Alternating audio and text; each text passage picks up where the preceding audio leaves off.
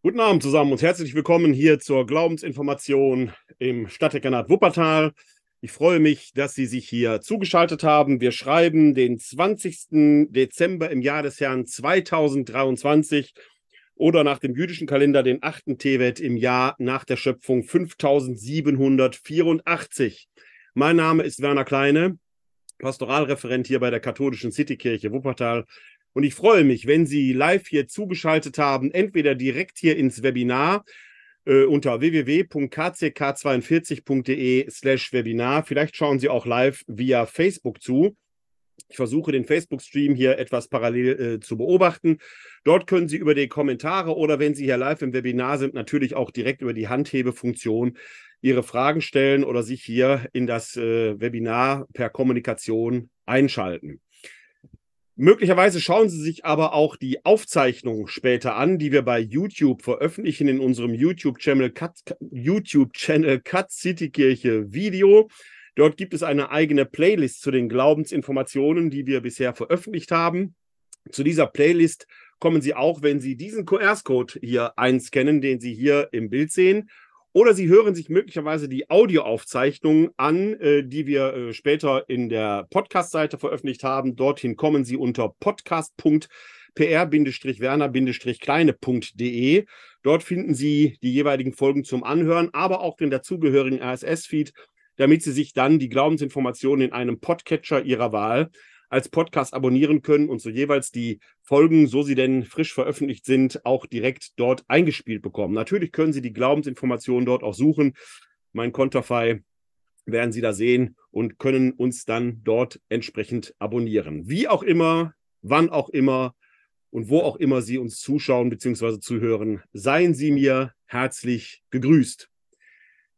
Die Glaubensinformation findet in der Regel alle zwei Wochen statt. In früheren Zeiten war das eine analoge Veranstaltung im katholischen Stadthaus. Die gibt es heute auch, heißt jetzt Glaubensinformation kompakt. Seit der Corona-Pandemie aber sind wir hier äh, online zugegen und da hat sich mittlerweile eine ganz erkleckliche äh, Gemeinde angesammelt, sodass ich das nicht aufgeben wollte. Wir haben also jetzt ein Online-Format, ein Online-Format und ein analoges Format. Das Online-Format bringt jetzt mit sich, dass wir dort auch ganz neue Themen aufgreifen können, denn die alte Glaubensinformation war so ein, folgte einem Turnus, einem Jahresturnus. Da wechselten die Themen so äh, nur sporadisch, so drei Viertel der Themen waren immer gleich. Jetzt aber können wir natürlich neue Themen aufnehmen, weil man sich die alten Folgen schlicht und ergreifend ja nochmal anschauen kann. Die muss ich ja nicht permanent wiederholen. Und das ist Ihre Gelegenheit. Sie können sehr gerne äh, eine E-Mail an mich schreiben unter info at katholische-citykirche-wuppertal.de. An diese E-Mail können Sie Ihre Themenwünsche richten. Sie können Rückmeldungen zu den äh, Folgen hier äh, dort an mich richten. Und natürlich können Sie auch allgemeintheologische Fragen über diese E-Mail-Adresse, ich wiederhole sie noch einmal, info at katholische-citykirche-wuppertal.de äh, dort äh, via Mail an mich schreiben. Ich versuche wirklich alle E-Mails zu beantworten. Das Aufkommen ist seit einigen Monaten wieder etwas erhöht, was mich sehr freut, weil es ja zeigt, äh, dass äh, Sie von dieser Möglichkeit rege Gebrauch machen. Eine Antwort kommt. Ich hoffe, so zeitnah wie möglich, aber zeitnah ist ein relativer Begriff. Aber Sie können mir dorthin eben auch Ihre Themenwünsche schicken. Machen Sie also davon reichlich Gebrauch. Gerade die letzte Glaubensinformation ging ja auf einen solchen Themenwunsch zurück. Da musste ich kurzfristig ein Thema austauschen. Und Sie sehen, also ich versuche das dann auch, wenn es eben geht, zeitnah das zu machen. Ansonsten haben wir ein Jahresprogramm und ich würde dann versuchen, in äh, dem Jahresprogramm 2024-25 dann Ihre Themenwünsche entsprechend zu platzieren. Wir befinden uns kurz vor dem Weihnachtsfest. Wir haben den 20. Dezember. Weihnachten ist am 25. Dezember. Und was liegt da näher, als dass wir uns einmal äh, Gedanken darum machen, wie wird eigentlich Weihnachten im Neuen Testament behandelt. Eigentlich ist doch alles klar. Die Sache mit dem Stall, die Engel auf den Feldern und so weiter und so weiter. Ja, denkste, werden Sie nach diesem Abend hier sehen. Äh, einige Dinge scheinen einigermaßen klar zu sein. Das werden wir versuchen im Laufe des Abends zu rekonstruieren, was an wahrscheinlichem Geschehen, ich betone an wahrscheinlichem Geschehen, angenommen werden kann und wo Dinge in eine Erzähltradition hineingenommen worden sind. Auffällig ist auf jeden Fall, dass wir in den ältesten Schichten des Neuen Testamentes eigentlich nur ein mäßiges Interesse an dem weihnachtlichen Geschehen finden. Der Apostel Paulus, wir werden gleich zwei Texte von ihm anschauen, kommt darauf bestenfalls sporadisch zu sprechen. Das ist der älteste neutestamentliche Schriftsteller. Auch das älteste Evangelium, das Markus-Evangelium, hat keine Weihnachtserzählung. Das liegt daran, dass das zentrale Datum des christlichen Glaubens Kreuzestod und Auferstehung Jesu Christi sind. Eben das, was wir an Ostern feiern. Das ist der Kernbestand des christlichen Glaubens, Kreuzestod und Auferstehung Jesu Christi. Von da aus fragt man sich ja, weil dieser Kreuzestod und die Auferstehung, wenn Sie häufiger hier bei den Glaubensinformationen zuschauen bzw. zuhören, dann werden Sie das äh, schon wissen, dass Kreuzestod und Auferstehung ja in sich ein Dilemma bedeuten. Denn der Kreuzestod galt nach den Worten der Torah im Buch Deuteronomium Kapitel 21, Vers 23 als Fluchtod, als Tod der Gottverlassenheit. Ein Messias kann vieles, aber nicht am Kreuz sterben. Das wäre blasphemisch, weil der Gesandte Gottes auf keinen Fall diesen Fluchtod sterben darf. Die Auferstehung hingegen kann nur Gott gewirkt sein. Denn nur Gott ist in der Lage, Totes lebendig zu machen. Und so haben wir in der Auferstehung des Gekreuzigten ein klassisches Paradox, geradezu fast ein Dilemma, denn der Gottverlassene wird von Gott gerettet. Dieser Kernpunkt des christlichen Glaubens, dieses Paradox, ist der Ausgangspunkt unter anderem für die Frage, Wer ist dieser Jesus von Nazareth, dass Gott an ihm so handelt? Die christologische Diskussion wird über drei Jahrhunderte bis zum Konzil von Nicäa führen. Andere Themen, die daraus entstehen, äh, werden bis heute diskutiert. In der Orthodoxie ist das trinitarische Verständnis etwas anders. Da ist Gott der Vater, der eigentliche Ursprung, während in unserer westlateinischen Tradition Vater, Sohn und Heiliger Geist eine Trias bilden, wo sie die Trinität quasi am Schlawittchen packen können und sie haben immer die anderen beiden dabei. Sie merken, das ist eine Diskussion, die ist noch lange nicht endgültig in dem Sinne entschieden. Was wir aber schon auf der frühen Stufe in neutestamentlichen Zeiten entdecken können, ist natürlich, dass man sich teilweise lange vor den eigentlichen christologischen Diskursen die Frage stellt, wie ist denn dieser Jesus, an dem Gott so handelt? Denn dass Gott in Jesus gegenwärtig handelt, unabhängig von der Frage, ist er jetzt Gott oder Mensch, das ist eine christologische Diskussion, die wird dann erst bis zum Konzil von Nicea geführt werden und streng genommen sogar darüber hinaus. Dass Jesus in Gott gegenwärtig ist, das steht doch eigentlich, zumindest aus der Sicht des Glaubens, dann außer Zweifel. Und da steht natürlich die Frage im Raum, wie kommt denn dann Gott zur Welt? Wie kommt Gott in Jesus hinein, wenn man so will? Und da sind wir genau an diesem Punkt, der dann zur Bildung der Weihnachtserzählungen, speziell im Matthäus- und im Lukas-Evangelium führt. Ich will jetzt da noch nicht vorgreifen. Wir werden uns aber gerade mit diesen beiden Texten, weil die natürlich auch umfänglich die größeren sind, ausführlicher befassen.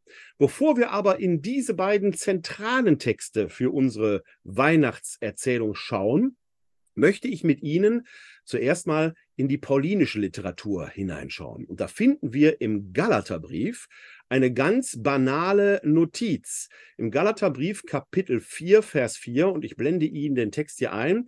Wie so häufig benutze ich hier in der Glaubensinformation das Online-Angebot bibleserver.de. Sehr komfortabel, weil Sie hier eine Empfehlung von mir an Sie, verschiedenste Übersetzungen äh, sich anschauen können. Ich arbeite hier in der Regel mit der Einheitsübersetzung schlicht und ergreifend aus dem Grund, weil es die Übersetzung ist, die in unseren katholischen Liturgien, die ist, die Sie hören. Also in unserer katholischen Liturgie wird die Einheitsübersetzung von 2016 verkündet. Sie hätten aber auch zur Auswahl hier die Lutherbibel, die neue evangelistische Übersetzung, die Elberfelder Bibel, eine sehr gute Übersetzung und so weiter. Aber wir schauen jetzt mal in die Einheitsübersetzung und da lesen wir im Galaterbrief, Kapitel 4, Vers 4, eine ganz banale Notiz bei Paulus. Als aber die Zeit erfüllt war, sandte Gott seinen Sohn, geboren von einer Frau und dem Gesetz unterstellt. Und dann geht der Satz noch weiter, damit er die freikaufe, die unter dem Gesetz stehen und damit wir die Sohnschaft erlangen. Das weihnachtliche Element beschränkt sich quasi auf einen Halbvers. Als aber die Zeit erfüllt war, sandte Gott seinen Sohn, geboren von einer Frau. Jesus ist geboren von einer Frau. Was für eine Sensation, möchte man sagen. Nein, das ist an Banalität geradezu nicht zu überbieten. Mehr war für Paulus nicht relevant. Dieser Jesus war Mensch. Gott war in diesem Jesus, in diesem Menschen Jesus gegenwärtig. Wie gesagt, wir sind noch weit, entfernt von den christologischen Diskussionen um Arianismus, um Doketismus, um Homoousianismus und so weiter. Es ist für Paulus kein Zweifel, dass Gott in Jesus gegenwärtig war. Und dieser Jesus steigt nicht einfach als Scheinwesen vom Himmel herab, sondern er ist ein Mensch und er wurde geboren von einer Frau.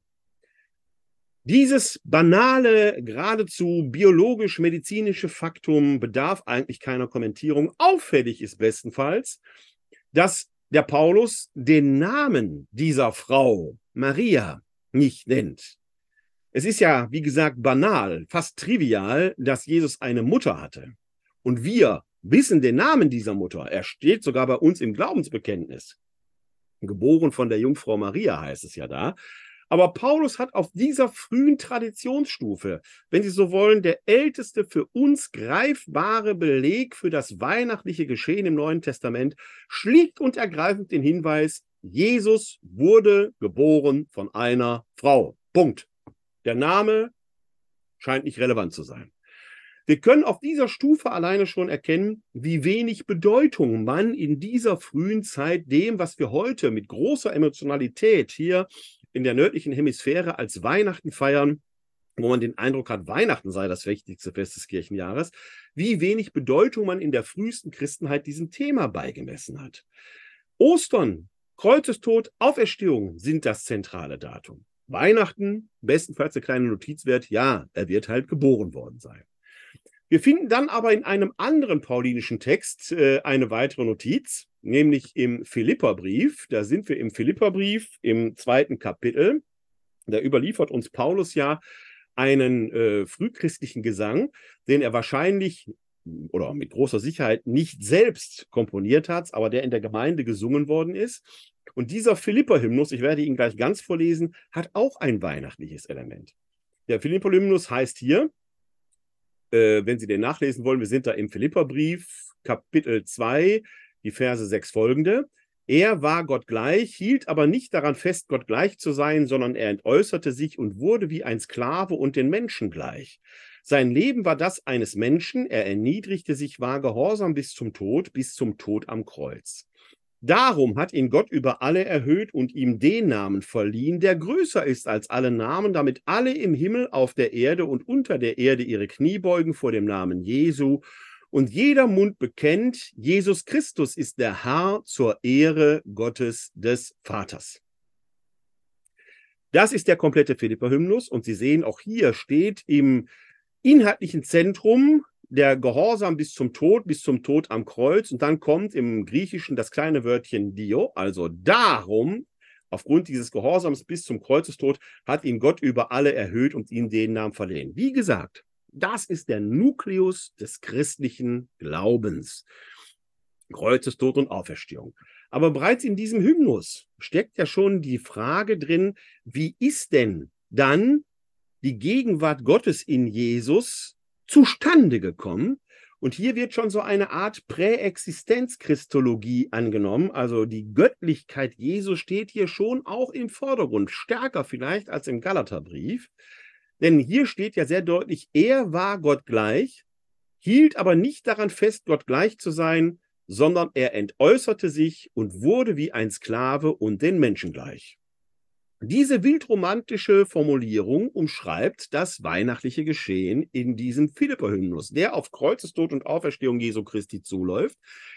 Der aber hier das, was wir an Weihnachten feiern, den Abstieg Gottes aus seiner göttlichen Sphäre hinein in die menschlichen Niederungen. Im griechischen Text werden da übrigens Worte verwendet, die noch drastischer sind.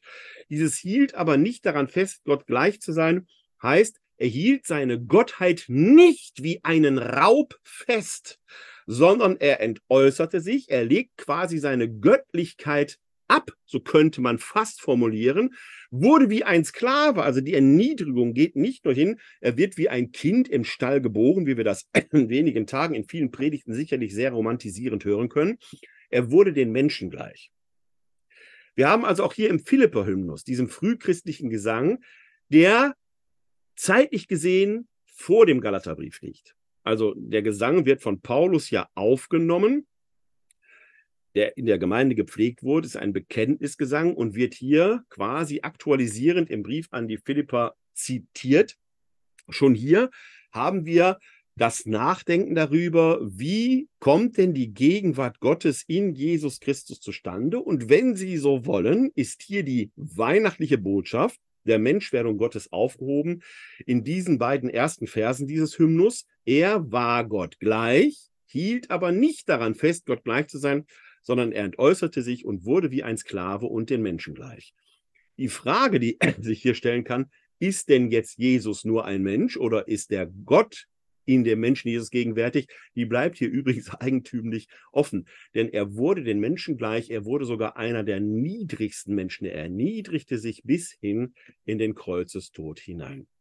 Wir sehen also schon hier, dass in den frühesten Überlegungen und Reflexionen des Christlichen, wir befinden uns hier zumindest was die mündliche Tradition des Philippe-Hymnus angeht, mit Sicherheit irgendwo in den Jahren zwischen 30 und 45. Wenn man annimmt, dass Jesus im Jahr 30 am Kreuz gestorben und von den Toten auferstanden ist, dann sind wir da schon sehr zeitlich nah dran. Galaterbrief ist dann sicherlich nochmal eher in die Mitte der 50er Jahre hinein zu verorten. Aber wir sind auf dieser frühen Stufe, können wir beobachten, dass man sich die Frage schon stellt, wie ist denn die Gegenwart Gottes in Jesus zustande gekommen? Aber im Zentrum stehen halt Kreuzestod und Auferstehung Jesu Christi. Und äh, die Frage ist dann eher, äh, dass man versucht, das ins Wort zu bringen, dass tatsächlich eine göttliche Präsenz in Jesus da war. Wie gesagt, ich wiederhole mich, wir sind weit, weit oder bestenfalls am Beginn der großen christologischen Reflexionen, die dann im Konzil von Nicea in die Frage münden werden oder in das Bekenntnis münden werden, er ist wahrer Gott und wahrer Mensch. Mehr hat man auf dieser frühen Stufe noch nicht dazu gesagt. Und wie gesagt, das Markus-Evangelium beginnt unmittelbar mit dem öffentlichen Wirken Jesu. Da keine Weihnachtsgeschichte, kein Zwölfjähriger im Tempel, sondern der erwachsene Jesus kommt zu Johannes dem Täufer an den Jordan und im Markus-Evangelium wird dann das öffentliche Wirken Jesu in Wort und Tat geschildert. Das mag für die frühen Christen dann doch einigermaßen unbefriedigend gewesen sein, denn wir erkennen ja hier im Galaterbrief und auch im Philipperbrief in dem Hymnus, dass diese Frage virulent war. Wie hat Gott es denn gemacht, dass er in Jesus da war? Klar, okay, in einer gewissen Weise hat auch Markus eine solche Szenerie, wie die Göttlichkeit Jesu zustande kam oder die Präsenz Gottes in Jesus zustande kam. Sie merken, ich formuliere hier bewusst vorsichtig. Wenn es bei der Taufe des Johannes heißt, dass dort sich der Himmel öffnet und der Heilige Geist wie eine Taube, ich betone nicht als Taube, sondern wie eine Taube. Es ist eine Metapher auf Jesus herabkam und man die Stimme hörte, dies ist mein geliebter Sohn, an ihm habe ich Gefallen gefunden. Eine Steilvorlage für jene Lehre, die man später als Adoptionismus bezeichnen wird. Gott hat quasi den erwachsenen Menschen Jesus als Sohn adoptiert, später als ihr Lehre verurteilt. Also auch Markus hat sich dieser Frage gestellt, wie kommt denn die Präsenz Gottes in Jesus zustande? Aber alles das, was quasi vor den Jahren des öffentlichen Wirkens Jesus war, taucht bei Markus nicht auf. Ich will nicht sagen, dass es ihn nicht interessiert, dass es spielt in seiner Überlieferung keine Rolle. Anders hingegen bei Matthäus und bei Lukas.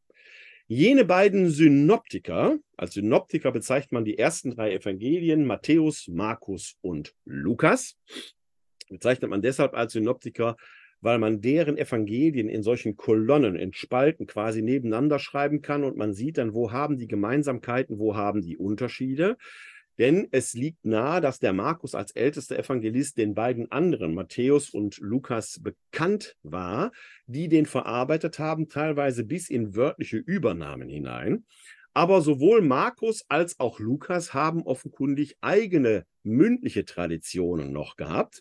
Die nennen wir dann in der Exegese die Logienquelle Q, weil diese Gegebenheiten oder Gemeinsamkeiten, die wir zwar im Matthäusevangelium, dem Lukasevangelium finden, nicht aber im Markusevangelium im Wesentlichen Aussprüche Jesu betrifft.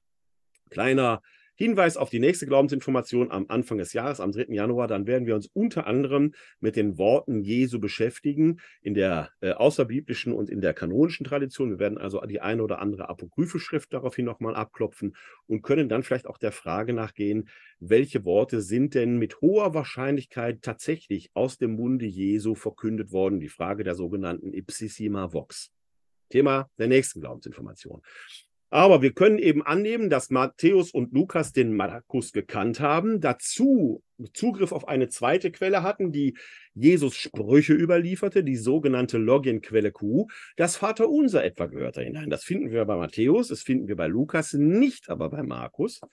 Und dann haben die beiden noch sogenanntes Sondergut, das matthäische Sondergut und das lukanische Sondergut. Und, oh Wunder, die Weihnachtserzählungen gehören in dieses Sondergut hinein.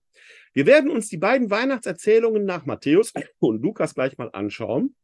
Dann werden Sie merken, dass es wenige Gemeinsamkeiten, aber viele Unterschiede gibt. Das kann ich jetzt schon sagen.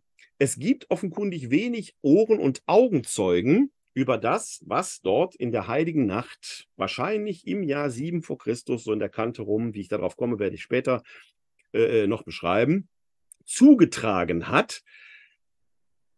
Anders eben als bei den Jesusworten. Da gab es ja Zeuginnen und Zeugen, die die gehört haben, die die überliefern konnten. Das ist jetzt bei der äh, Überlieferung des weihnachtlichen so nicht einfach möglich. A, weil die früheste Christenheit daran wenig Interesse hatte und B, weil die wenigen Zeugen, die es vielleicht noch gegeben hat, eigentlich kommt dann nur Maria, die Mutter Jesu, in Frage, zu dem Zeitpunkt schon gar nicht mehr lebten. Also man muss sich dann im Prinzip auf einige Versatzstücke beschränken und wie kommt man dann zu den anderen Weihnachtsgeschichten? Ganz einfach. Man schaut in die Schriften des alterwürdigen Bundes, was wurde dort über das Kommen des Messias verheißen. Da sind wir in den Prophetenschriften vor allen Dingen. Im Hintergrund muss man aber eine Vorannahme gemacht haben. Man muss nämlich die Vorannahme setzen, das Axiom setzen, Jesus Christus ist der Messias. Wenn ich dieses Bekenntnis nicht sprechen kann, ist die Sache schnell zu Ende, interessiert mich der ganze Rest nicht mehr. Wenn ich aber das Datum von Kreuzestod und Auferstehung Jesu mit dem Kern der Frage, wer ist denn dieser Jesus von Nazareth, dass Gott an ihm so handelt und ihn aus dem Fluchtod errettet, schlussendlich in die Schlussfolgerung hineinbringe, er ist der verheißene Messias, dann kann ich natürlich hingehen und kann in die Schriften des alterwürdigen Bundes hineinschauen und da die Frage stellen, was wird denn dort über die Geburt des Gesandten Gottes verheißen? Und das machen Matthäus und Lukas. Sie nehmen dieses Studium der Schriften auf. Es wird nicht selten sogar gesagt, wie es in den Schriften hieß. Wenn von den Schriften die Rede ist, dann sind das die Schriften des alterwürdigen Testamentes und rekonstruieren daraus jetzt im Prinzip legendarisch die Weihnachtserzählung. Und bevor wir uns die jetzt näher anschauen, bringe ich die Ihnen beide erst einmal zu Gehör. Es kommt jetzt erstmal ein großer Block an Schrifttext. Wir beginnen mit dem Matthäusevangelium. Da sind wir im ersten Kapitel nach Matthäus. Ich muss mir den Text eben hier aufrufen, dann blende ich Ihnen den auch ein. Und das beginnt dort ab Vers 18. Vorher gibt es einen Stammbaum Jesu. Auch interessant, wäre ein eigenes Thema wert. Aber wir wollen uns jetzt ja über die Weihnachtserzählung unterhalten. So, jetzt blende ich Ihnen den Text ein. Und hier haben Sie die Weihnachtserzählung nach Matthäus. Die lautet dort, mit der Geburt Jesu war es so. Maria, seine Mutter, war mit Josef verlobt. Noch bevor sie zusammengekommen waren, zeigte sich, dass sie ein Kind erwartete durch das Wirken des Heiligen Geistes. Josef, ihr Mann, der gerecht war und sie nicht bloßstellen wollte, beschloss, sich in aller Stille von ihr zu trennen. Während er noch darüber nachdachte, siehe, da erschien ihm ein Engel des Herrn im Traum und sagte, Josef, Sohn Davids, fürchte dich nicht, Maria als deine Frau zu dir zu nehmen, denn das Kind, das sie erwartet, ist vom Heiligen Geist. Sie wird einen Sohn gebären, ihm sollst du den Namen Jesus geben, denn er wird sein Volk von seinen Sünden erlösen. Dies alles ist geschehen, damit sich erfüllte, was der Herr durch den Propheten gesagt hat. Siehe, die Jungfrau wird empfangen und einen Sohn gebären, und sie werden ihm den Namen Immanuel geben. Das heißt übersetzt Gott mit uns. Als Josef erwachte, tat, der, tat er, was der Engel des Herrn ihm befohlen hatte und nahm seine Frau zu sich. Er erkannte sie aber nicht, bis sie ihren Sohn gebar, und er gab ihm den Namen Jesus. Das eigentliche weihnachtliche Geschehen ist hier eher unspektakulär dargestellt und geschildert, eigentlich nur banal in dem letzten Vers, den ich äh, vorher genannt hatte. Er kannte sie aber nicht, bis sie ihren Sohn gebar und er gab ihm den Namen Jesus. Punkt. Vorher wird der Traum des Josef geschildert. Wir erfahren also, es gibt einen Mann, der offenkundig mit Maria verlobt war. Wir erfahren hier die beiden Namen der beiden Protagonisten unserer Weihnachtsgeschichte. Mutter hieß Maria und dann spielt da ein Kerl eine Rolle, der Josef hieß, der aber offenkundig nicht der leibliche Vater Jesu ist, weil er mit Maria noch nicht verkehrt hatte. Vorehelich war nicht gut. Das ist das Setting, in dem wir uns bewegen. Wir erfahren an dieser Stelle keine Ortsangabe. Wir erfahren nur das familiäre Verhältnis Maria, Josef verlobt, noch nicht verehelicht. Und Jesus wird geboren, er stammt aber nicht von Josef ab. Erlauben Sie mir das kleine Beaumont. Wir schreiben den 20. Dezember 2023. Vor kurzer Zeit, vor wenigen Tagen, hat der Vatikan ein Dokument veröffentlicht, dass auch irreguläre Beziehungen gesegnet werden können unter bestimmten Voraussetzungen. Ich lasse diesen Text jetzt mal unkommentiert, weil ich mich manchmal frage, hat die Welt wirklich auf diesen Text gewartet? Und was ist jetzt da so sensationell dran? Was mich eher beschäftigt ist, diese familiären Verhältnisse in die der Sohn Gottes da hineingeboren worden sind, sind nicht katholisch. Die sind nicht verheiratet. Vorehelich wird ein Kind gezeugt, auf welche Weise auch immer. Der Josef ist nicht der leibliche Vater, er nimmt sie zu sich. Patchwork-Familie at its best, könnte man sagen. Wenn Verhältnisse irregulär sind, dann sind es die der heiligen Familie. Allen die, all denjenigen, die in dicke Anführungszeichen, irregulären Verhältnissen leben, sie sind Gott näher und der heiligen Familie näher, als sie denken. Das nur als Nebenbemerkung. Jetzt geht die Geschichte bei Matthäus aber weiter. Und wir schauen uns die jetzt mal an, denn das ist gleich für die Analyse, wenn wir beide Texte zusammen betrachten, relevant, wenn wir versuchen zu rekonstruieren, was ist tatsächlich passiert. Als die Zeit, als Jesus zur Zeit des Königs Herodes in Bethlehem in Judäa geboren worden war, siehe, da kamen Sterndeuter aus dem Osten nach Jerusalem und fragten, wo ist der neugeborene König der Juden? Wir haben seinen Stern aufgehen sehen und sind gekommen, um ihm zu huldigen. Als König Herodes das hörte, erschrak er und mit ihm ganz Jerusalem. Er ließ alle hohe Priester und Schriftgelehrten des Volkes zusammenkommen und erkundigte sich bei ihnen, wo der Christus geboren werden solle. Sie antworteten ihm in Bethlehem in Judäa, denn so steht es geschrieben bei den Propheten, du Bethlehem im Gebiet von Juda bist keineswegs die unbedeutendste unter den führenden Städten von Juda, denn aus dir wird ein Fürst hervorgehen, der Hirt meines Volkes Israel. Klammer auf, ein Zitat aus dem Buch des Propheten Micha. Hier sehen Sie, wie die gearbeitet haben. Die haben also in die Propheten hineingeschaut und versuchen da jetzt entsprechende Hinweise zu finden, wie könnte sich das weihnachtliche Geschehen zugetragen haben. Danach rief Herodes die Sterndeuter heimlich zu sich und ließ sich von ihnen genau sagen, wann der Stern erschienen war.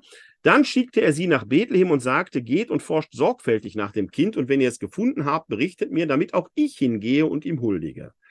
Nach diesen Worten des Königs machten sie sich auf den Weg und siehe, der Stern, den sie hatten aufgehen sehen, zog vor ihnen her bis zu dem Ort, wo das Kind war, dort blieb er stehen.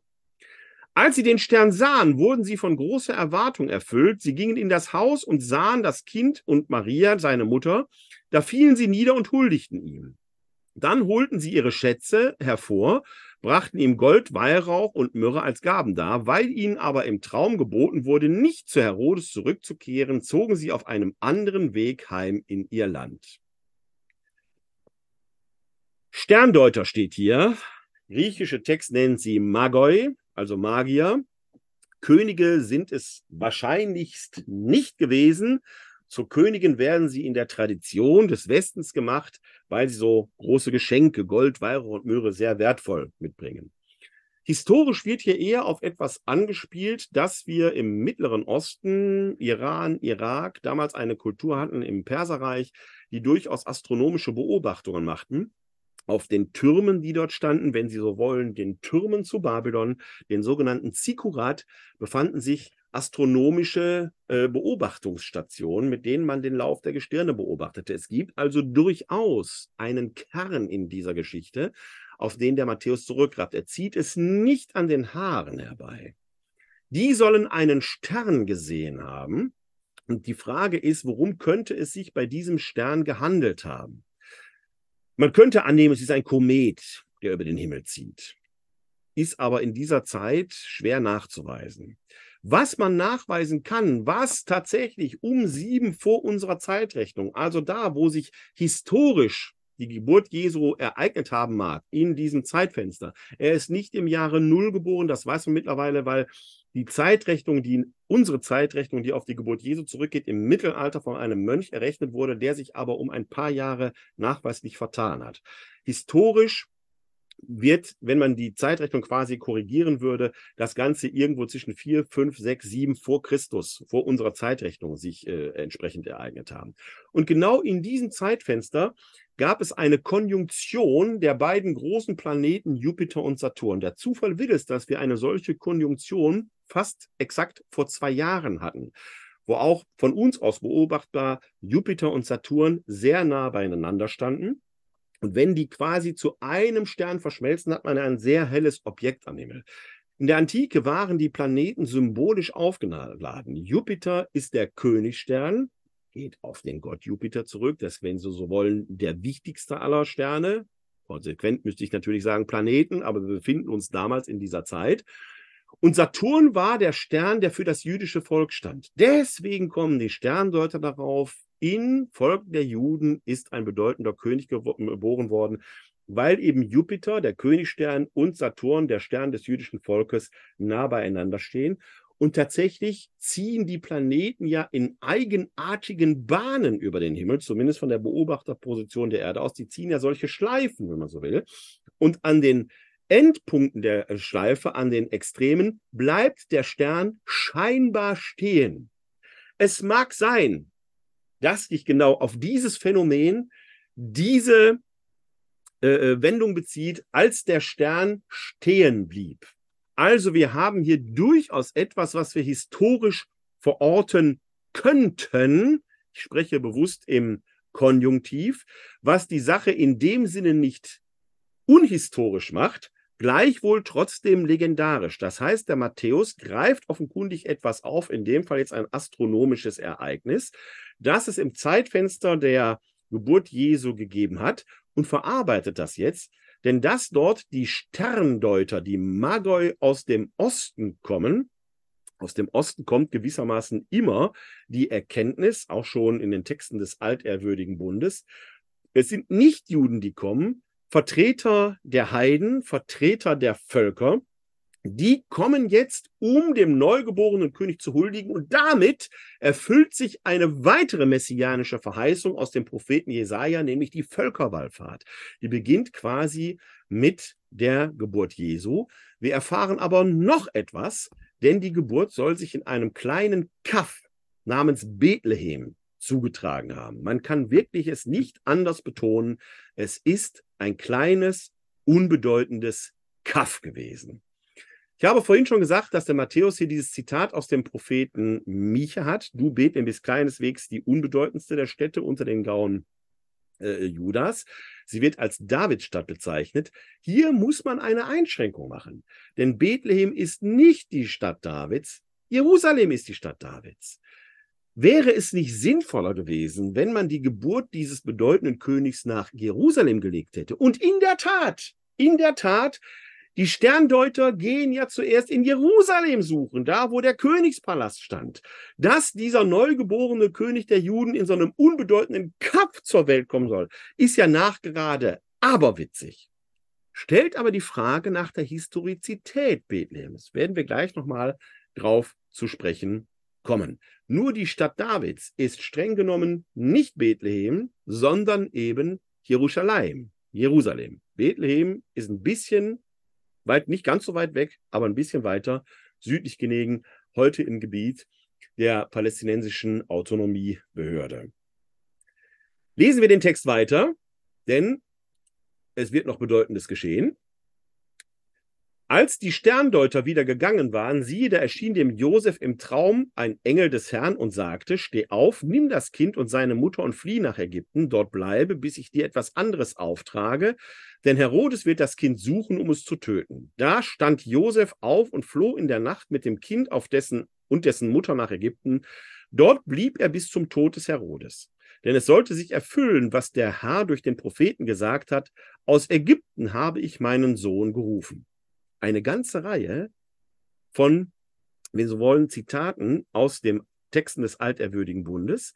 Hier wird also eine Flucht nach Ägypten konstruiert. Von Bethlehem aus versucht man sich vor den Häschern Herodes äh, in Sicherheit zu bringen, denn Herodes trachtet ja diesem Kind nach dem Leben, äh, um dann später von Ägypten aus, ja wo auch immer hinzuziehen, damit sich das Wort des Propheten erfüllt, aus Ägypten habe ich meinen Sohn gerufen. Wenn Jesus der Sohn Gottes ist, der verheißene Messias, dann muss er also irgendwie aus Ägypten, wo auch immerhin, gerufen werden. Wo auch immerhin, gucken wir später mal. Der Text geht weiter. Als Herodes merkte, dass ihn die Sterndeuter getäuscht hatten, wurde er sehr zornig und er sandte aus und ließ in Bethlehem und der ganzen Umgebung alle Knaben bis zum Alter von zwei Jahren töten, genau der Zeit entsprechend, die er von den Sterndeutern erfahren hatte. Damals erfüllte sich, was durch den Propheten Jeremia gesagt worden ist. Ein Geschrei war in Rama zu hören, lautes Weinen und Klagen. Rahel weint um ihre Kinder und wollte sich nicht trösten lassen, denn sie waren nicht mehr. Ich muss Ihnen ehrlich sagen, meine sehr verehrten Zuhörerinnen und äh, Zuschauer, das ist ein Text, der gerade in diesen Tagen, im Jahr 2023, wo wir nach dem fürchterlichen, monströsen, brutalen und bestialischen Terrorangriff der Hamas, bei denen viele Kleinstkinder brutalst umgekommen sind, und der darauf folgenden Antwort Israels im Gazastreifen, wo ebenfalls viele Kinder sterben. Dieser Text lässt mich in diesem Jahr noch viel weniger kalt, als er mich überhaupt kalt lässt. Hier beschrieben ist er eher legendarisch. Dieser sogenannte Kindermord von Bethlehem ist historisch nicht nachweisbar. In der Gegenwart ereignet sich das Sterben von Kindern alleine, wie gesagt, durch den Terrorangriff der Hamas auf bestialischste Art wieder neu, wird uns vor Augen gestellt. Mich lässt dieser Text in diesem Jahr nicht kalt. Was wir aber über Herodes den Großen sagen können, ist Folgendes. Herodes der Große, er wird nicht umsonst der Große genannt, weil er eine große Bautätigkeit auch in Jerusalem geführt hatte. Der Tempel wird etwa von ihm erweitert, also der hat kulturell durchaus einiges zu Wege gebracht. Aber Könige in der damaligen Zeit sahen ihre Königschaft immer auch durch die eigenen Nachkommen bedroht. Herodes der Große ließ seine eigenen Söhne umbringen. Dass dieser Herodes, wenn Sie so wollen, ein Kindsmörder war, ist historisch nachgewiesen, wobei Kindsmörder in dem Sinne durchaus, sagen wir mal, wieder in dicke Anführungszeichen zu setzen ist. Denn Herodes der Große hat seine erwachsenen Söhne hinrichten lassen. Also es gibt durchaus einen Kern in dieser Geschichte, was die Persönlichkeit Herodes des Großen angeht. Nur dieser legendarische Kindermord in Bethlehem ist historisch nicht greifbar. Greifbar ist eher etwas anderes, was dieser Text uns widerspiegelt, denn er beinhaltet ja eine Zeitangabe. Das heißt, wenn wir mal hier reinschauen, äh, er ließ äh, alle Knaben bis zum Alter von zwei Jahren töten, genau der Zeit entsprechend, die er von den Sterndeutern erfahren hatte. Josef, Maria und Jesus fliehen offenkundig nicht direkt nach der Geburt nach Ägypten, sondern sie haben länger sich in Bethlehem aufgehalten, bis zu zwei Jahren. Die fliehen also mit einem Kleinkind nach Ägypten, damit sich ein prophetisches Wort erfüllt. Jetzt geht der Text weiter. Als Herodes gestorben war, siehe, da erschien dem Josef in Ägypten ein Engel des Herrn im Traum und sagte, Steh auf, nimm das Land und seine Mutter und zieh in das Land Israel, denn die Leute, die dem Kind nach dem Leben trachten, sind tot. Da stand er auf und zog mit dem Kind und dessen Mutter in das Land Israel. Als er aber hörte, dass in Judäa Archelaus anstelle seines Vaters Herodes regierte, fürchtete er sich, dorthin zu gehen. Und weil er im Traum einen Befehl erhalten hatte, zog er in das Gebiet von Galiläa und ließ sich in einer Stadt namens Nazareth nieder, denn es sollte sich erfüllen, was durch die Propheten gesagt worden ist, er wird Nazoräer genannt werden. Josef kehrt also aus Ägypten zurück. Er geht nicht nach Bethlehem zurück, sondern der Engel verheißt ihm, gehe nach Israel. Wieder eine interessante Angabe, denn Israel ist der alte Name des Nordreiches. Nach David und Salomo zerfällt das alte davidische Reich, das salomonische Reich in zwei Hälften, in ein Nordreich, das Israel genannt wurde, und das Südreich hieß Judäa. Wenn er also im Traum genannt bekommt, du sollst nach Israel gehen, ist damit schon ein Hinweis gegeben, er wird nicht zurück nach Bethlehem gehen, sondern er wird in den nördlichen Teil gehen, den wir heute als Galiläa kennen. Und da zieht er sich eben zurück und das sagt der Text dann ja eben auch. Ich blende ihn Ihnen nochmal ein. Kein Moment. Er lässt sich dann schlussendlich in einer Stadt namens Nazareth nieder. Die Motivation ist, dass auf den König Herodes sein Sohn Archelaus äh, äh, ähm, folgt, der nicht besser regiert hat äh, als äh, sein Vater Herodes, zumindest was die Gewalttätigkeit anging. Das heißt, Josef flieht quasi in ein weiteres Kaff, nämlich Nazareth im judäischen Bergland, bringt sich dort in Sicherheit, er versteckt sich. Also er, es besteht offenkundig, zumindest nach der Diktion des Matthäus, weiterhin Gefahr für das Jesuskind und Josef muss seine Familie schützen. Wir haben also hier im Matthäusevangelium eine bemerkenswerte Bewegung von Bethlehem, wo Jesus geboren wird, hin nach Nazareth. Die Motivation, warum die Familie nicht in Bethlehem wohnt, wo sie sich offenkundig länger aufgehalten hat, ist die Nachstellung Herodes des Großen, deshalb die Flucht nach Ägypten, die bei Matthäus motiviert wird durch das Prophetenwort aus Ägypten, habe ich ihn berufen, gerufen, hin in ein, wenn Sie so wollen, Versteck im galiläischen Bergland in einem kleinen, unbedeutenden Kaff in Nazareth, weswegen man Jesus eben Jesus von Nazareth nennt. Lassen Sie mich, was das Matthäus-Evangelium angeht, noch eine wichtige, einen wichtigen Hinweis geben. Da schauen wir nochmal in das erste Kapitel hinein. Äh, wir hatten das ähm, hier unten in Vers 23. Da heißt es, siehe, die Jungfrau wird empfangen und einen Sohn gebären und sie wird ihm den Namen Immanuel geben. Das heißt übersetzt Gott mit uns. Auch das ist ein Prophetenzitat, nämlich ein Zitat aus dem äh, Propheten, äh, ich glaube, Jesaja. Ich gucke gleich nach. Ich meine, Prophet Jesaja. Dort heißt es aber wörtlich junge Frau. Das ist natürlich jetzt wieder eine Steilvorlage für all diejenigen, die sich über Jungfräulichkeit Mariens mokieren. Eigentlich müsste Jungfrau doch junge Frau heißen. Beim Propheten geht es darum, dass der König Ahas äh, in tiefe Depression gefallen ist und der Prophet tritt vor den König Ahas und sagt, siehe, eine junge Frau, die junge Frau hat ein Kind empfangen, nämlich eine Frau aus dem Harem des Königs Ahas, äh, die ihm quasi einen Nachkommen schenken wird. Die junge Frau. Die junge Frau ist auf Hebräisch eine Alma. Diese Alma soll oder diese Verheißung des äh, Kindes aus der jungen Frau heraus soll eben den König äh, Ahas quasi aufrichten, stärken und motivieren. Ich gucke gerade, ob ich Ihnen die Stelle äh, tatsächlich zitieren kann, ob ich die jetzt so schnell finde hier tatsächlich, wir sind im Buch des Propheten Jesaja und da ist es das siebte Kapitel und hier im siebten Kapitel äh, lesen wir dann in einem Vers, ich muss mal ganz kurz suchen hier, ähm, Vers 14, das ist jetzt die genaue Zitation, darum wird der Herr selbst euch ein Zeichen geben, siehe, die junge Frau hat empfangen, sie gebiert einen Sohn und wird ihm den Namen Immanuel geben. Äh, Matthäus zitiert also hier aus dem Propheten Jesaja, siebte Kapitel, den 14. Vers, der dort an den König Ahas gerichtet ist, um ihm zu zeigen, dein Stamm, dein Volk, du hast eine Zukunft, du wirst einen Nachkommen haben. Und in diesem Nachkommen wird deutlich werden, Gott ist mit uns. Im hebräischen Original steht dort der Begriff Alma, junge Frau. Jetzt darf man das nicht pressen. Junge Frau ist keine 18-, 19-Jährige, sondern eine junge Frau ist eine Frau, die gerade geschlechtsreif geworden ist, damals etwa 12, 13 Jahre alt. bei einer 12-, 13-Jährigen steht doch auch zu hoffen, dass sie tatsächlich auch noch Jungfrau ist, also Betula. Interessant ist aber, dass der Matthäus das hier zitiert und diese Jungfrauentitulatur im Sinne einer Alma, die junge Frau wird ein Kind bekommen, als Hoffnungszeichen aufrichtet. Die Jungfräulichkeit Mariens als solche spielt bei Matthäus keine zentrale Rolle.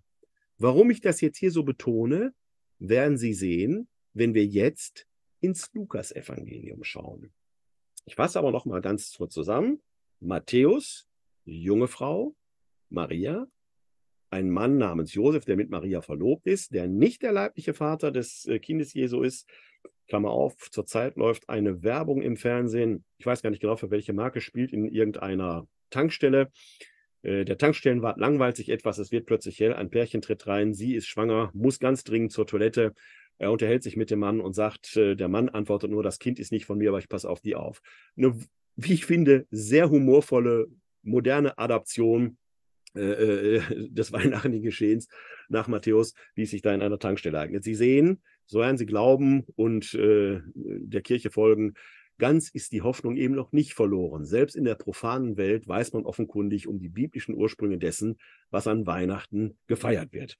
Schauen wir aber jetzt ins Lukas-Evangelium. Achso, ich wollte zusammenfassen. Also, Maria, junge Frau, Josef als nicht leiblicher Vater, ein Kind wird in Bethlehem geboren mit dem Namen Jesus und irgendwie müssen die nach Nazareth verfrachtet werden. Jetzt schauen wir uns das Ganze mal in der lukanischen Diktion an. Und das Weihnachtsevangelium nach Lukas finden wir dort im zweiten Kapitel. Das schauen wir uns jetzt an. Ich blende Ihnen den Text wieder ein, nachdem ich ihn aufgerufen habe. Jetzt kann es losgehen. Brauchen wir einen Moment. So. Wir sind im Lukasevangelium Kapitel 2 ab Vers 1. Es geschah aber in jenen Tagen, dass Kaiser Augustus den Befehl erließ, den ganzen Erdkreis in Steuerlisten einzutragen. Diese Aufzeichnung war die erste. Damals war Quirinius Statthalter von Syrien. Da ging jeder in seine Stadt, um sich eintragen zu lassen. So zog auch Josef von der Stadt Nazareth in Galiläa hinauf nach Judäa in die Stadt Davids, die Bethlehem heißt. Denn er war aus dem Haus und Geschlechts Davids. Er wollte sich eintragen lassen mit Maria, seiner Verlobten, die ein Kind erwartete. Es geschah, als sie dort waren, da erfüllten sich die Tage, dass sie gebären sollte, und sie gebar ihren Sohn, den Erstgeborenen. Sie wickelte ihn in Windeln und legte ihn in eine Krippe, weil in der Herberge kein Platz für sie war. In dieser Gegend lagerten Hirten auf freiem Feld und hielten Nachtwache bei ihrer Herde. Da trat ein Engel des Herrn zu ihnen, und die Herrlichkeit des Herrn umstrahlte sie, und sie fürchteten sich sehr. Der Engel sagte zu ihnen, fürchtet euch nicht, denn siehe, ich verkünde euch eine große Freude, die dem ganzen Volk zuteil werden soll. Heute ist euch in der Stadt Davids der Retter geboren. Er ist der Christus, der Herr. Und das soll euch als Zeichen dienen. Ihr werdet ein Kind finden, in Windeln gewickelt, in einer Krippe, das in einer Krippe liegt.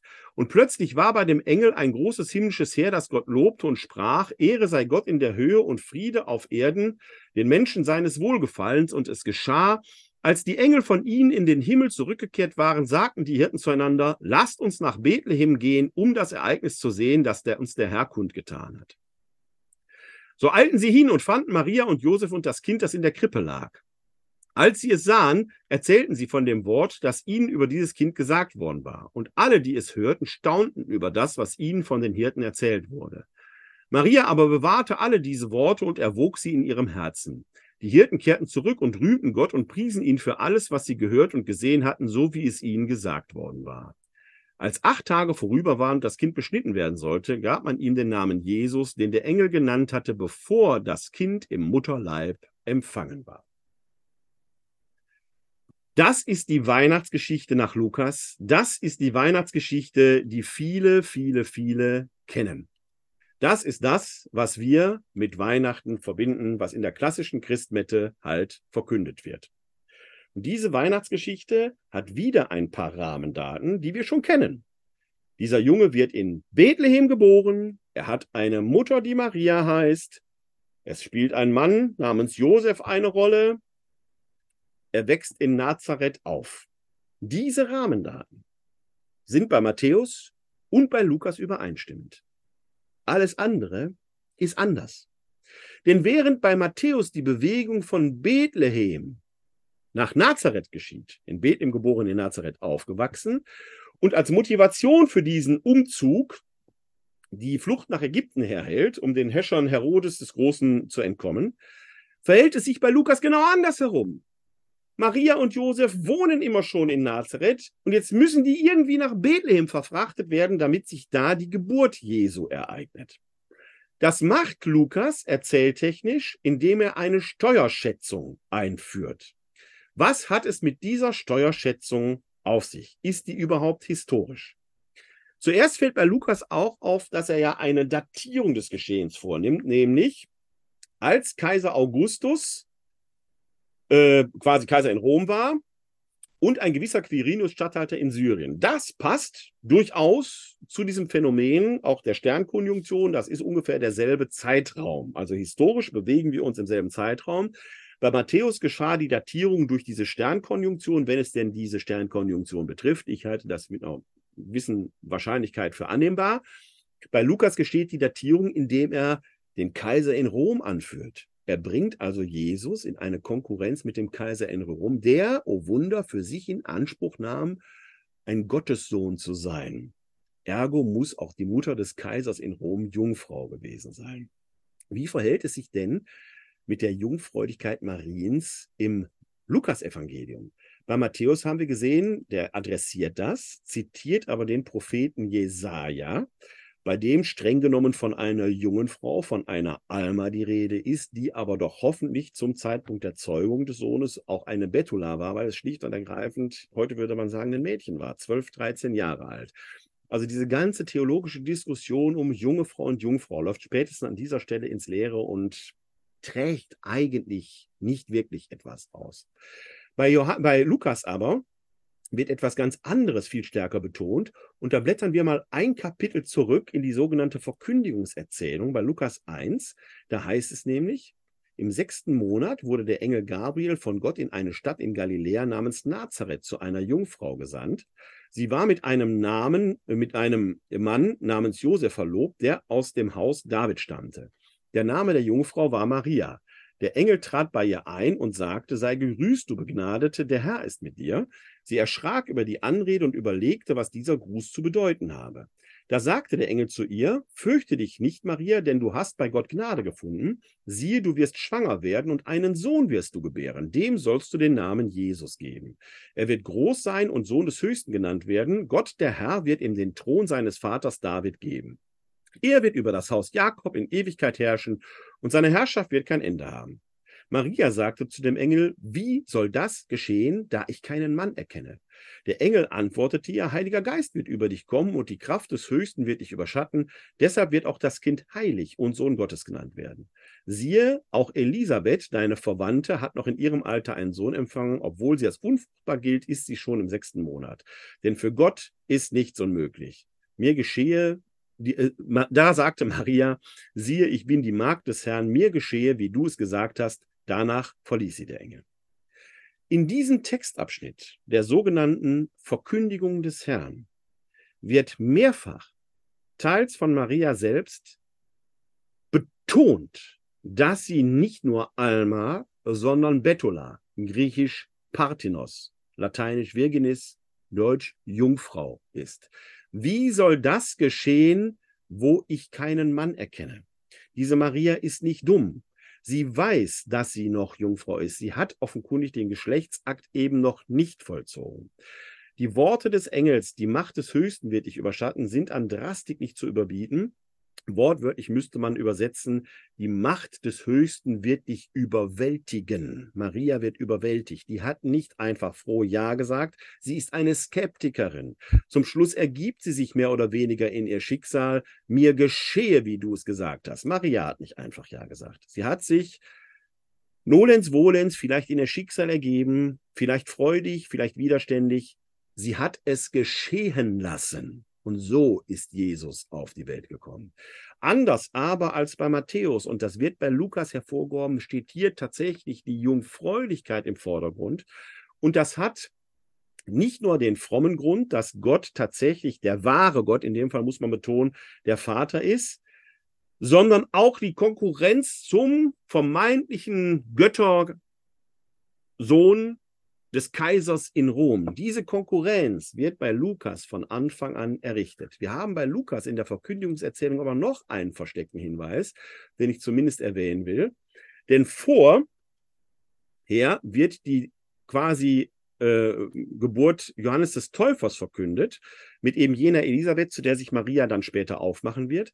Und dann steht hier die lapidare äh, Notiz am Anfang, im sechsten Monat wurde der Engel Gabriel von Gott in eine Stadt namens Galiläa zu einer Jungfrau gesandt. Im sechsten Monat. Im sechsten Monat von was? Im sechsten Monat seit der Zeugung Johannes des Täufers? Könnte sein.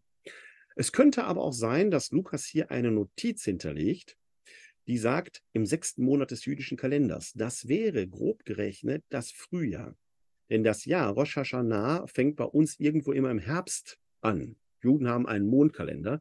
Das würde heißen, dass sich die Zeugung Jesu, die Verkündigung des Herrn im Frühjahr ereignet hat.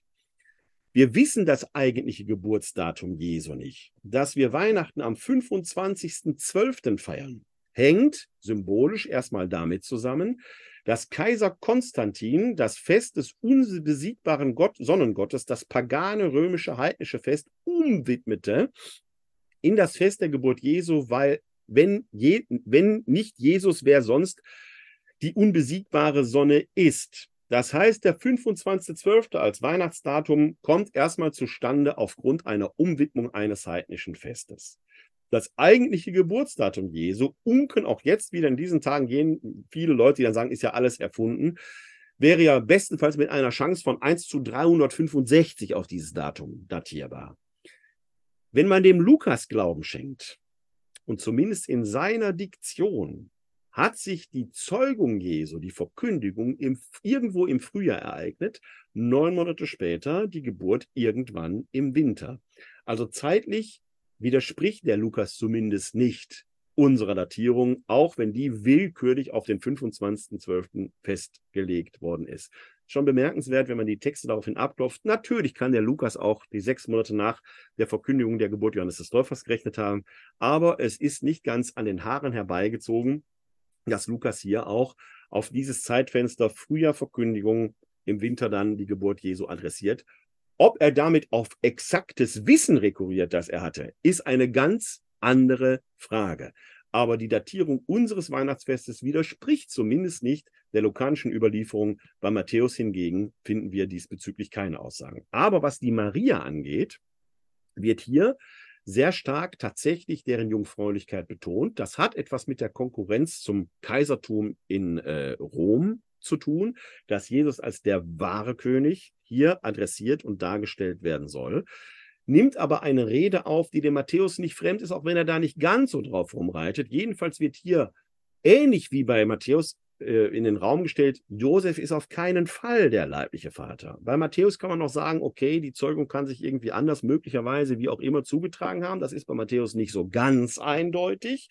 Bei Lukas wird es vereindeutigt, Gott ist der Vater, der Maria überwältigt, Maria zur Mutter Jesu macht. Dann, das ganze Geschehen trägt sich ja, wie schon erwähnt, in Nazareth zu und jetzt müssen die beiden eben nach Bethlehem verfrachtet werden. Lukas macht das, indem er diese ominöse Steuerschätzung einführt. Ist die legendarisch? In der Tat kann man eine weltweite Steuerschätzung als solches nicht historisch nachweisen. Was wir aber historisch nachweisen können, ist, dass es solche Steuerschätzungen respektive Volkszählung in einzelnen Provinzen etwa alle fünf Jahre gegeben hat. Die Steuerschätzung als solche ist also nicht unhistorisch. Alle fünf Jahre hat der römische Staat in dem von ihm verwalteten Provinzen eine solche Volkszählung, Schrägstrich Steuerzählung durchführen lassen. Die Frage ist jetzt, können wir denn auch erahnen, wie man die hat durchführen lassen? Ja, kann man. Man hat in Engedi, in der Nähe von Qumran am Toten Meer, ein Archiv einer Jüdin namens Babatha gefunden, die verwitwet war, neu geheiratet hat und anlässlich einer Steuerschätzung just nach Bethlehem gegangen ist. Der sogenannte, äh, ich glaube, Papyrus 16, meine ich, wäre das, aus dem Jahr 127. wo diese Babatha beschreibt, quasi ihren Grundbesitz in Bethlehem beschreibt und dass sie sich auf den Weg nach Bethlehem macht, um sich dort in die Steuerliste eintragen zu lassen. Dass wir diesen Fund haben, ist für uns ein Segen. Für die Babatha war es historisch wahrscheinlich nicht gut, weil dieser Fund aus dem Jahr auf das Jahr 127 durch die Carbon-Methode datiert wird. Und das ist die Zeit des Bar Kochba-Aufstandes. Möglicherweise ist die Barbatha in diesen Bar Kochba-Aufstand geraten, vielleicht umgekommen und konnte ihr Archiv, das sie in den Höhlen von Engedi versteckt hat, nicht mehr abholen. Für Barbatha wahrscheinlich ein schwieriges, möglicherweise tödliches Schicksal, für uns ein Segen, weil wir so einen außerbiblischen, unchristlich, nicht christlichen, nicht unchristlich, muss mich korrigieren, nicht christlichen Hinweis haben, ja, eine solche Praxis von Steuerzählungen hat es gegeben und diese Barbatha beschreibt den. Und dass sie just jetzt auch nach Bethlehem geht, weil sie da Grundbesitz hatte oder ihr verstorbener Mann Grundbesitz hatte, ist wirklich, das ist wirklich ein Zufall der Geschichte. Aber wir können auf diese Weise nachweisen, es hat die Praxis solcher Steuerzählungen gegeben, aus deren Anlass man sich dorthin bewegen musste, wo man Grundbesitz hatte. Der Lukas macht ja daraus, weil er da geboren war. Das ist kein Widerspruch. Der Anlass, man musste sich dorthin bewegen, wo man Grundbesitz hatte. Das ist als solches nachweisbar. Für Lukas ist das die Motivation, warum sich Josef mit seiner schwangeren Frau Maria von Nazareth aus nach Bethlehem begibt. Bethlehem, wie gesagt, südlich von Jerusalem im judäischen Bergland, damals ein kleines, unbedeutendes Kaff. Es ist nicht die Stadt Davids, wie hier hervorgehoben wird. Auch hier hebt quasi Lukas die Bedeutung Bethlehems hervor. Die Davidstadt ist Jerusalem, aber Bethlehem ist verdammt nah dran. Ich erwähne das aus einem ganz bestimmten Grund. Wie Maria und Josef nach Bethlehem gegangen sind, gibt zwei Routen. Eine durch Samaria, ist der direkte Weg, der andere durchs Jordantal. Samaria war damals schwieriges Land.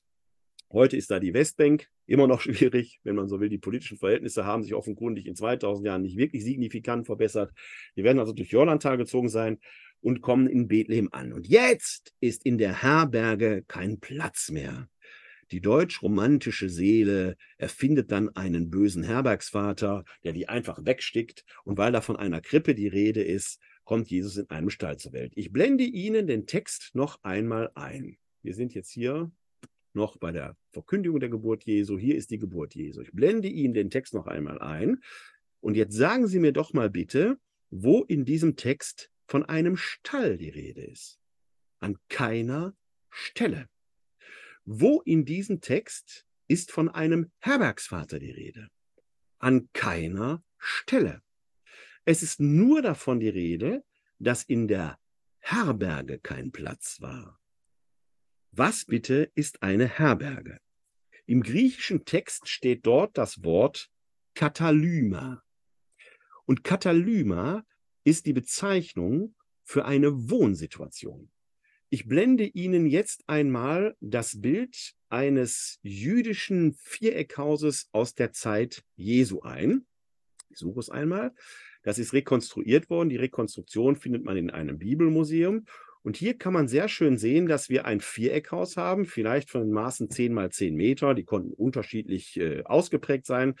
Aber wir haben verschiedene Ebenen in dem Haus. Es gibt hier erstmal eine Leiter, die aufs Dach führt, weil wir uns ja äh, in Israel befinden, da wo das äh, Klima durchaus wesentlich wärmer ist als hier. Ein Teil des Lebens spielte sich auf dem Dach ab. Denken Sie nur an die Heilung des Gelähmten, den man durch das Dach herunterlässt.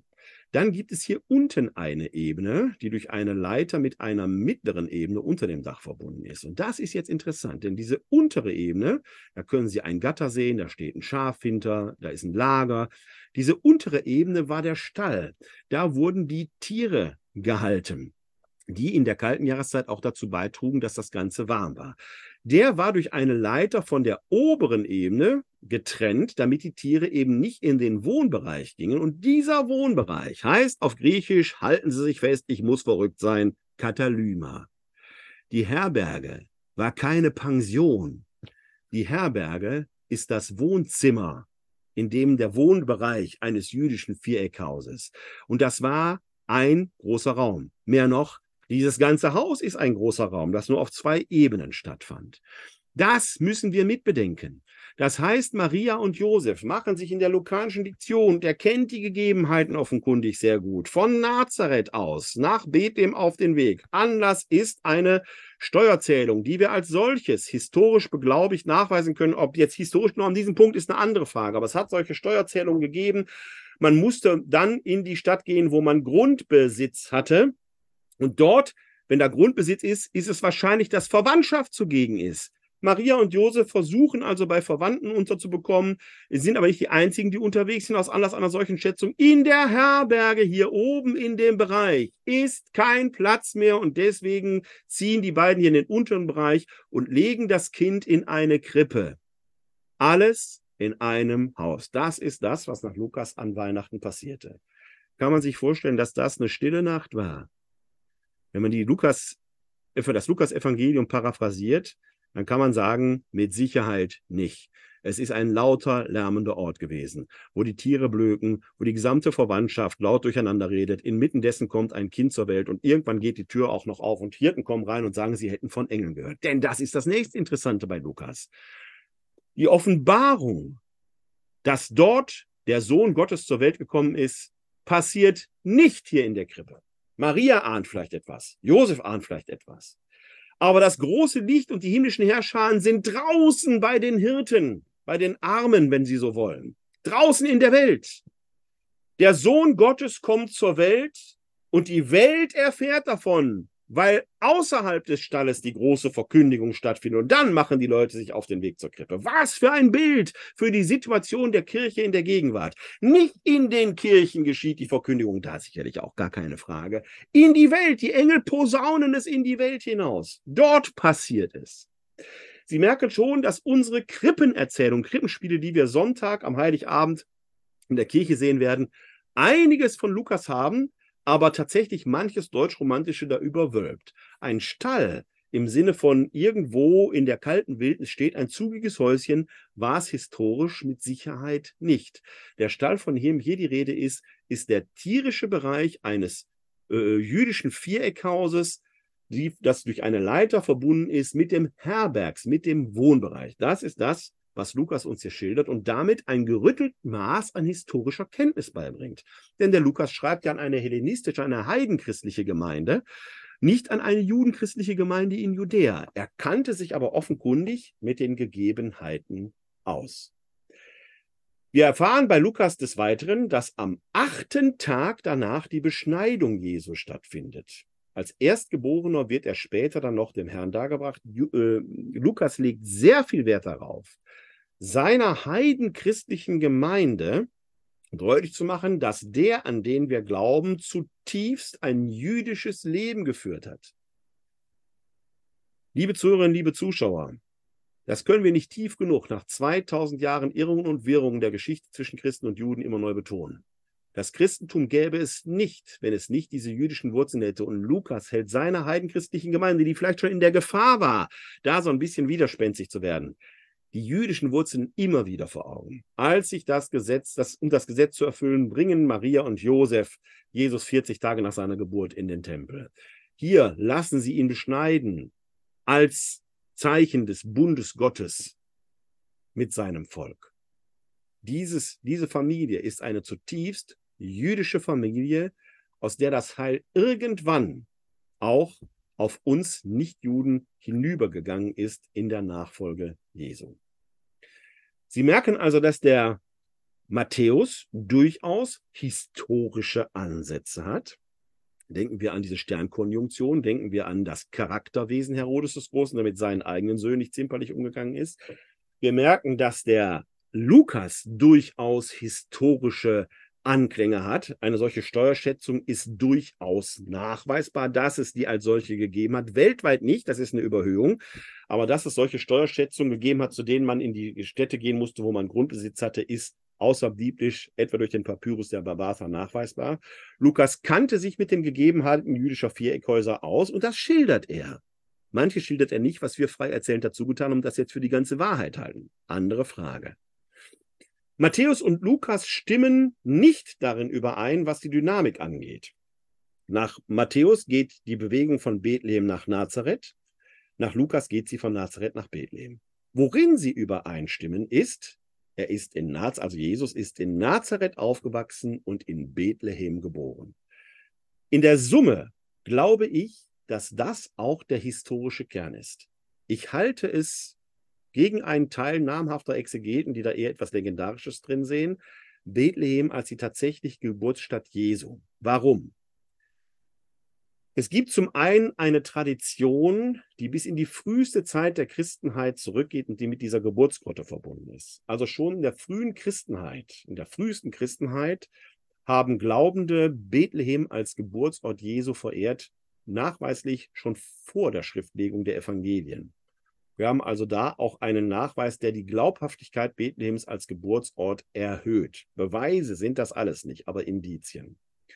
Die Kritiker an dieser These wenden dann ein, dass ja gerade im Matthäus-Evangelium dieses äh, Zitat ähm, von Micha angeführt wird. Und ja, in der Tat rekonstruieren sowohl Lukas als auch Matthäus ihre Weihnachtserzählungen aus den prophetischen Verheißungen.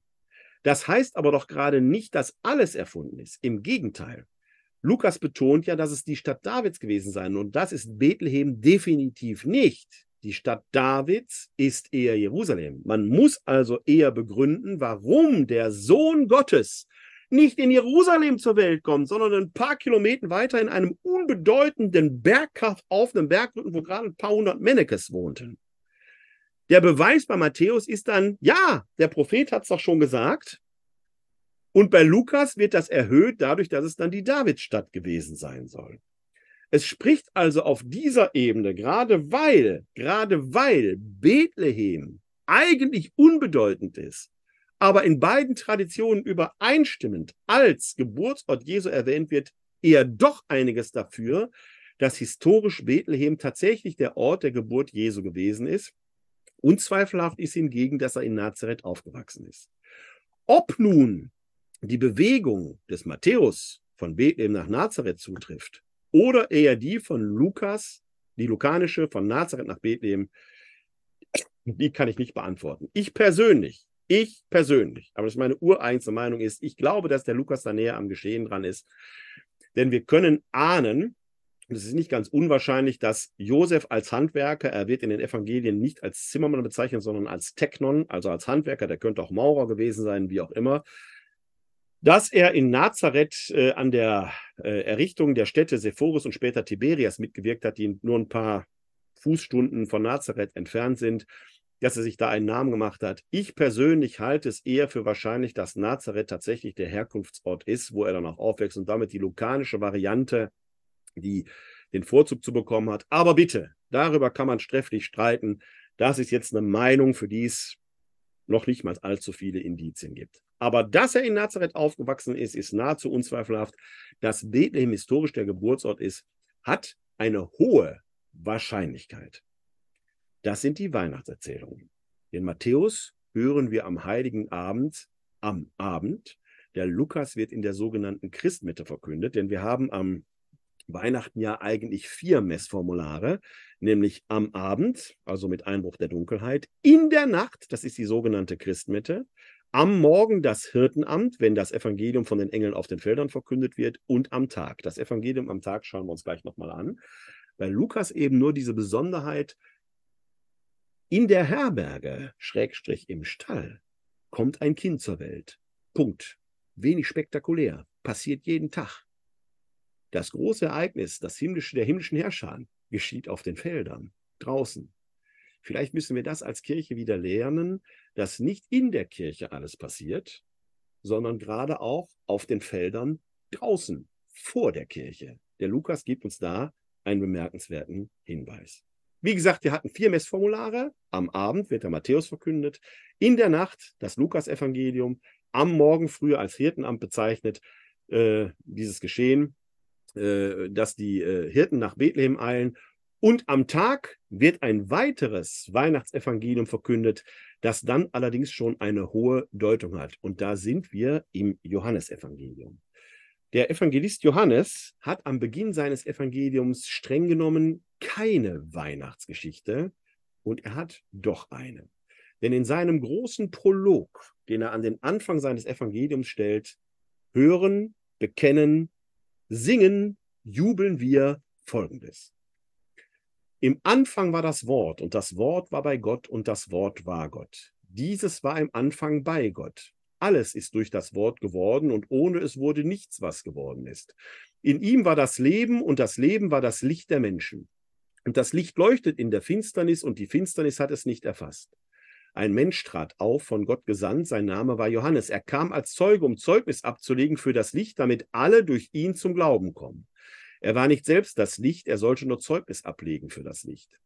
Das wahre Licht, das jeden Menschen erleuchtet, kam in die Welt. Er war in der Welt und die Welt ist durch ihn geworden, aber die Welt erkannte ihn nicht. Er kam in sein Eigentum, aber die Seine nahmen ihn nicht auf. Allen aber, die ihn aufnahmen, gab er Macht, Kinder Gottes zu werden. Allen, die an seinen Namen glauben, die nicht aus dem Blut, nicht aus dem Willen des Fleisches, nicht aus dem Willen des Mannes, sondern aus Gott geboren sind. Und das Wort ist Fleisch geworden und hat unter uns gewohnt.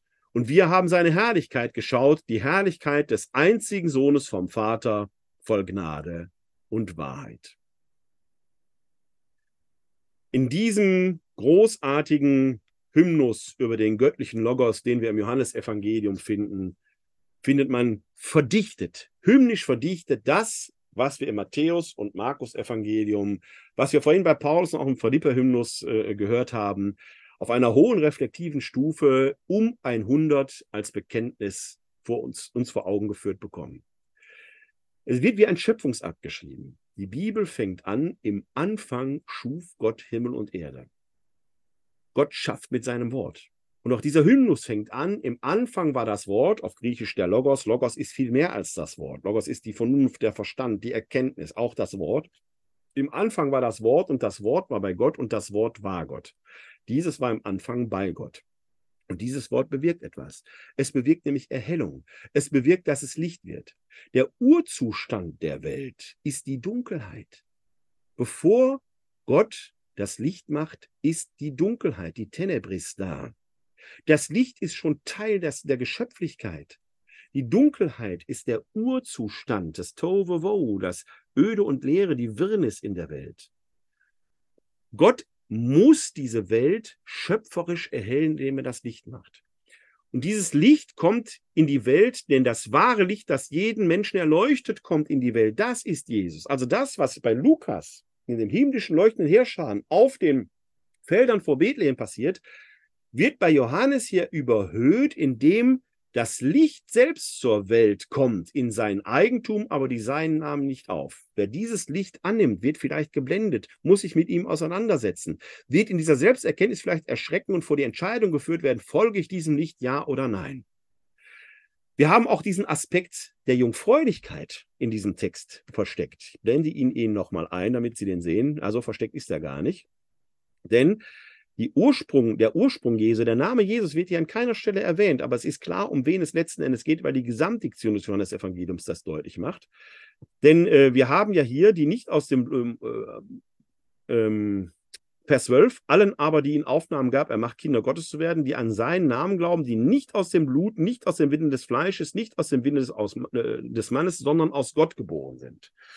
Das heißt, der Johannes empfiehlt auch uns, dass wir unsere fleischliche Herkunft als solches geistlich ablegen und uns selber aus Gott neu zur Welt bringen lassen, so wie der Logos selber unmittelbar aus Gott stammt. Nachfolge bedeutet also, wir sind zwar schon als fleischliche Wesen geboren, aber wir sollen uns aus Gott neu gebären lassen. Das Geistliche und das Fleischliche muss zusammenkommen, so wie es in Jesus geschah. Und wie macht Gott das?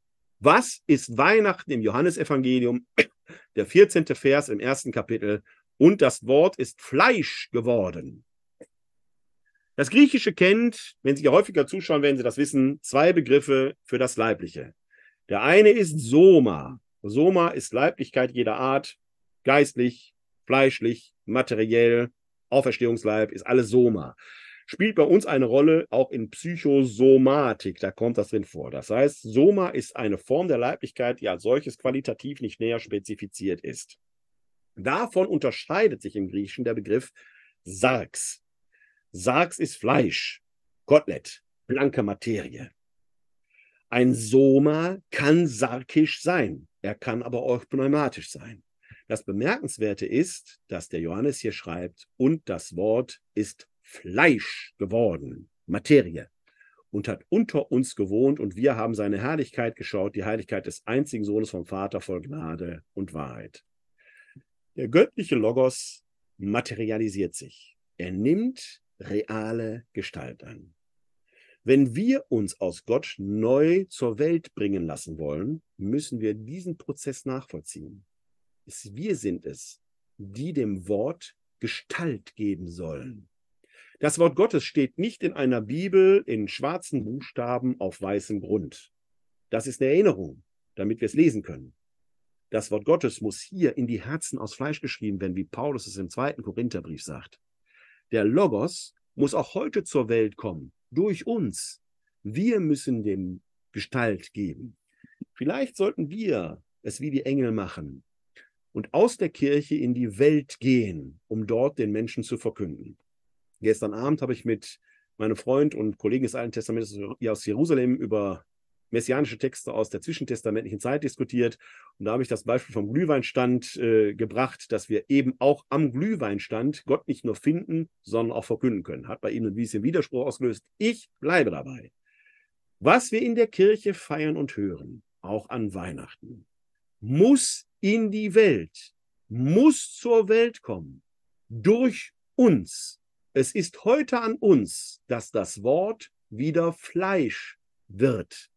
Nicht ohne Grund heißt es am Schluss der Messe auf Latein ja ite missa est. Geht, ihr seid gesendet. In diesem Sinne wünsche ich Ihnen jetzt frohe und gesegnete Weihnachten. Feiern Sie Weihnachten, wie auch immer Sie wollen. Denn eines ist klar, wir würden Weihnachten nicht feiern, wenn Gott nicht Mensch geworden wäre. Feiern Sie in ihren Herbergen, feiern sie in den Ställen, feiern sie auf den Straßen und Plätzen der Stadt, dort, wo vielleicht die Engel singen werden. Auf jeden Fall gilt, feiern sie jeden Tag Weihnachten, geben sie dem Wort, dem göttlichen Logos, heute Gestalt. Denn die Fleischwerdung Gottes kommt nicht zum Abschluss, sie geht in uns weiter. In diesem Sinne, frohe und gesegnete Weihnachten und einen guten Übergang in das neue Jahr 2024. Wenn Sie möchten, sehen wir uns dann am 3. Januar im neuen Jahr wieder zu dem Thema, was hat Jesus wirklich gesagt über verborgene und kanonische Traditionen der Worte Jesu. Wie gesagt, was hat er wirklich gesagt? Interessante Fragestellung im neuen Jahr. Bis dahin, bleiben oder werden Sie gesund? Helfen Sie anderen, gesund zu bleiben oder zu werden. Friede über Israel, Shalom al-Yisrael. Ihnen allen da draußen ein herzliches Glück auf!